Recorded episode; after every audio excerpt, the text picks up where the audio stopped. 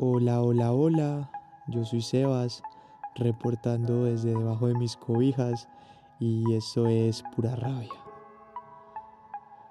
Desde hace mucho tiempo quería hacer un podcast, pero eh, no me animaba porque me hacía falta la compañía, las ganas, el tiempo.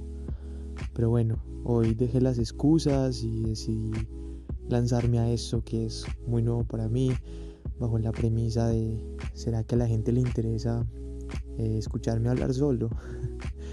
Porque bueno, todos nos mantenemos hablando solos casi todo el tiempo.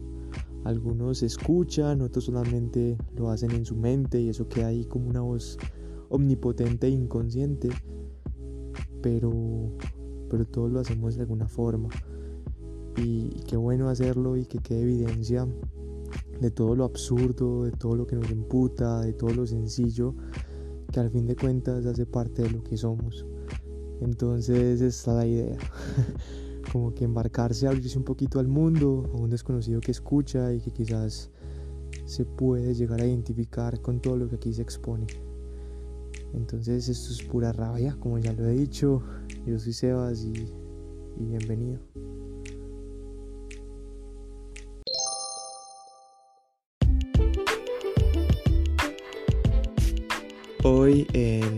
De la música y otros demonios.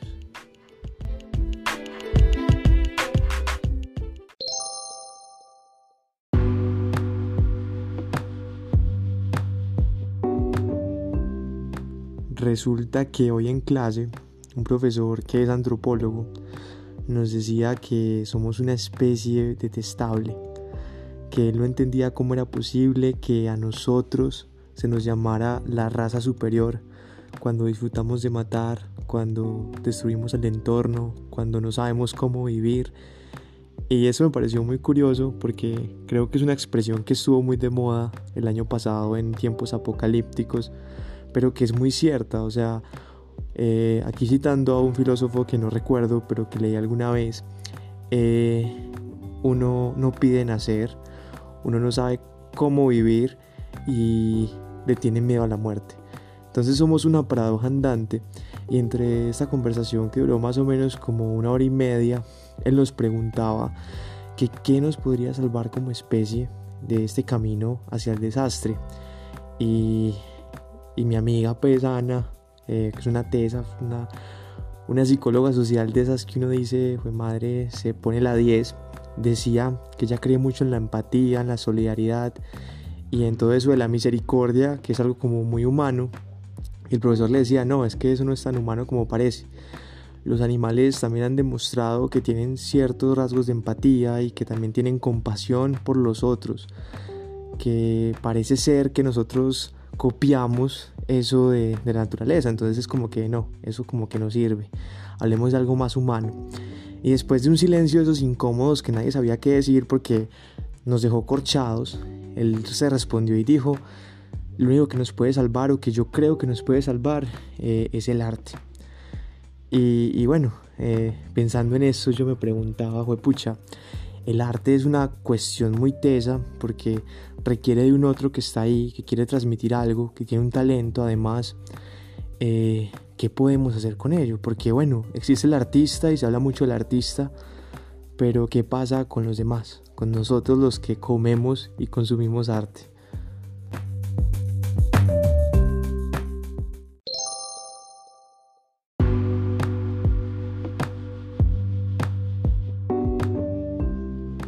Pille pues que cuando hablamos de arte es, es, es, como conflictivo decir luego consumir, porque cae uno en el, en el error occidental de consumir, consumir, consumir capitalismo.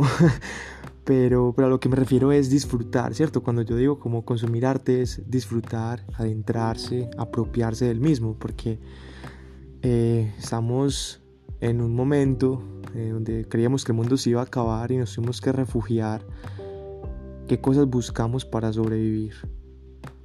El arte, la entretención, lo audiovisual, y eso pues sí somos privilegiados, porque acceder a eso no es que sea tan fácil o que sea un gozo de esos que uno dice como súper, ¿cierto? Y bueno, eh, entre todas esas cosas, entre toda esta cháchara, yo hablo mucha mierda porque estudio una ciencia social, entonces me puedo alargar mucho hablando cosas eh, sin sentido, dando vueltas en un círculo, yo decía, fue madre, el arte como un método de presentación. Y vean pues que ya existe también algo muy social frente a las obras artísticas. Eh, consideramos buen arte ciertas cosas, mal arte otras cosas, buena música, cierta música, mala música otras cosas. Y si uno, se adentra y uno pone detalle, uno se da cuenta de que no hay como mucha sustentación como argumental, teórica, sino que es más un capricho, una generalidad que se pasa de boca en boca.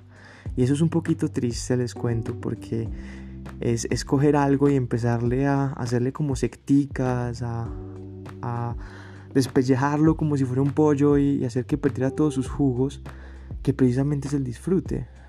Eh, ese consumismo, pues más allá de yo tengo, es yo disfruto de... Y es tedioso, es tedioso.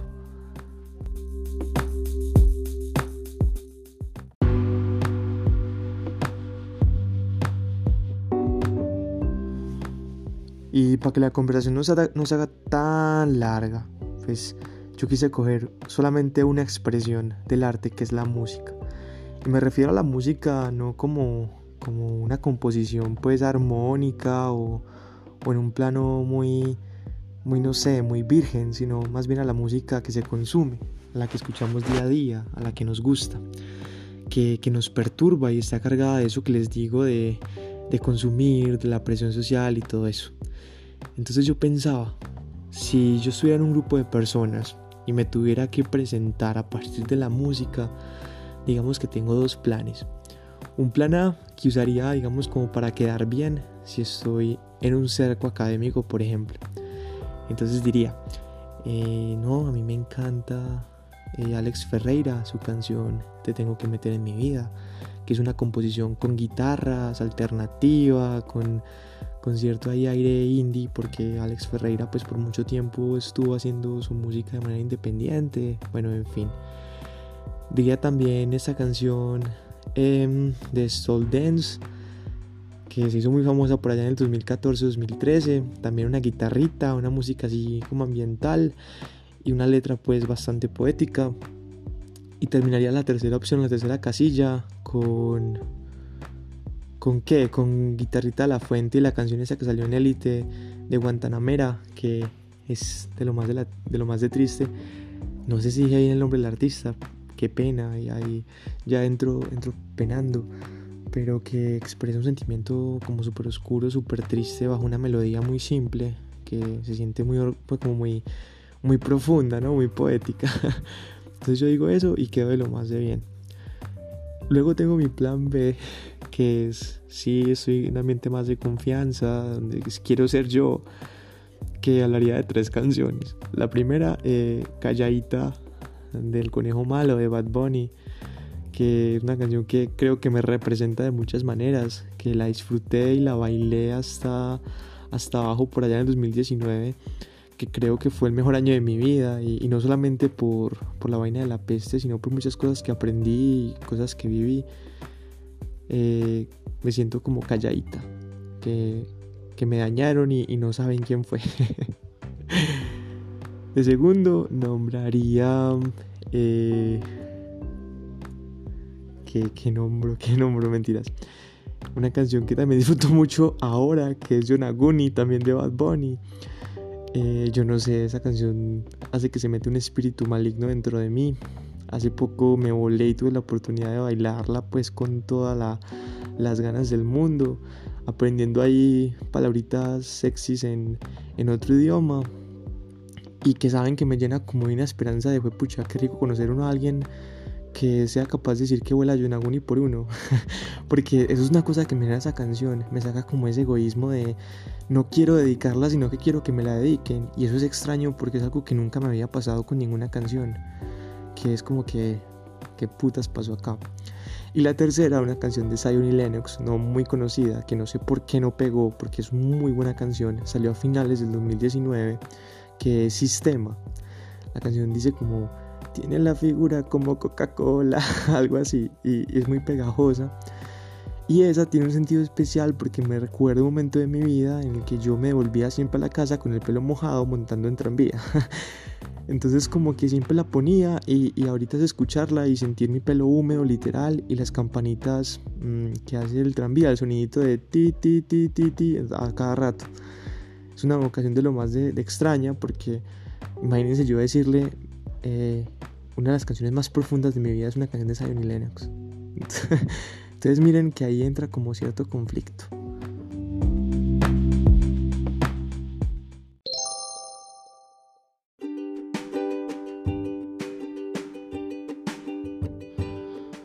Yo tengo una amiga, por ejemplo, que es muy aficionada a la música y que no tolera el reggaetón porque dice que no le gusta su forma, eh, las voces de los cantantes, sus temáticas, ¿cierto?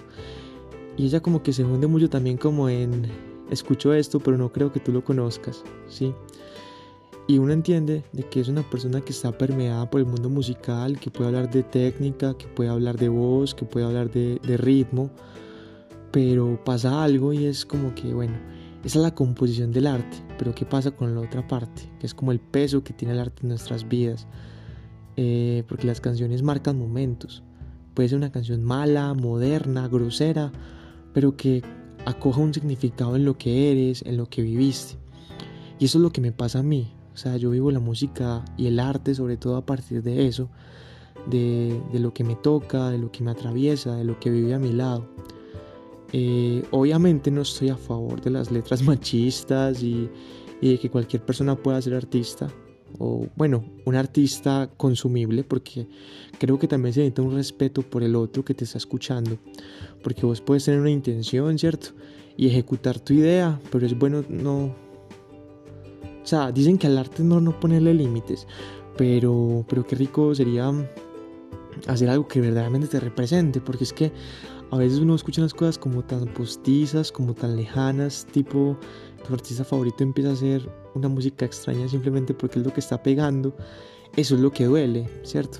Pero de resto pues que no hayan fronteras. Y ahí está la cosa, o sea, la música va más allá de, de ser un material estético. Y me emputa mucho eso, me emputa que hay gente que es como que, ay no, es que tú eres menos porque te gusta Bad Bunny. O yo lo digo públicamente, a mí me da pena decir que me gusta Bad Bunny y me sé casi todas las canciones. Y me da pena porque siento que me desvalida en muchos contextos, en el académico, con mis amigos, en las fiestas, ¿cierto? Entonces, qué triste que el arte vaya perdiendo como ese hilo o esa intención. Yo no voy aquí a, argumentar por qué la música Bad Bunny es arte, porque no tengo los elementos musicales para hacerlo, pero sí les puedo sustentar que es arte para mí. Es arte para mí porque Calladita me transporta un momento de mi vida, me, trae olores, me trae personas, me trae sabores y lugares. Y es una canción donde me encuentro. O sea, eso de que se acostó temprano porque mañana tiene que estudiar es algo como tan Sebastián que, que es increíble, increíble. Entonces, en puta saber que hay personas que están pendientes de eso, pues que te miran rayados y publicas eh, un popcito así bien rosita de Britney Spears y ya creen que pueden decir un montón de cosas de voz eh, o que cantas una y otra vez la canción poblado remix entonces ya eres un básico. Y, no sé no sé si lo que diga sea muy burdo pero la música mm, eh, es más que un material estético es algo que uno recibe y que uno lo mete en su vida y darle la oportunidad a eso pues es una ganancia yo creo que el artista también busca eso además de vender, obviamente. Creo que es bonito que te reconozcan porque cierta canción gustó, porque diste tu primer beso con esa canción de fondo, ¿cierto? Y cuando el profe dice, que ir tomando un poquito, que el arte es lo único que nos podría salvar como especie, yo pienso que es por eso. Porque le da cierto sentido a esa existencia de, bueno, yo no pedí nacer, no sé cómo vivir, pero aquí tengo una buena canción que me está acompañando. Y cuando tengo 80 años y ponga calladita, mm, quién sabe qué habrá en ese momento, si todavía tendremos celulares o algo mejor. Es posible que se me broten las lágrimas de, recordar mi juventud y, y, esas locuras pues que estoy haciendo ahora. Y qué bonito, ¿no? Pues eso es arte. Entonces, el arte necesita de, del artista, obviamente, y también del espectador. Y no, pues no, pues qué voltaje, ¿no? no sé ustedes qué piensan. Yo, yo aquí en mi reflexión debajo de la cobija que, ya está entrando como el calor. Eh, ese es el caso pues como de la música, pero yo sé que esos mismos demonios se replican en muchas cosas más. En, en decir, em, no me gusta Élite, pero en secreto me vi todas las temporadas en un tirón, ¿cierto? Y bueno, creo que mm, rico que, dejemos la rabia y nos empute, que pongan un perreo, pero dejemos que el otro perree, ¿no? Que quién sabe, ese es su arte y esa es su hija.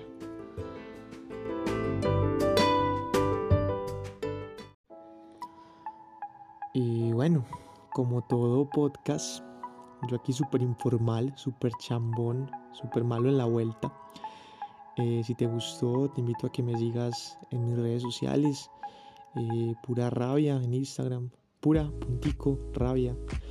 O, Sebastián C. 3 Zetas.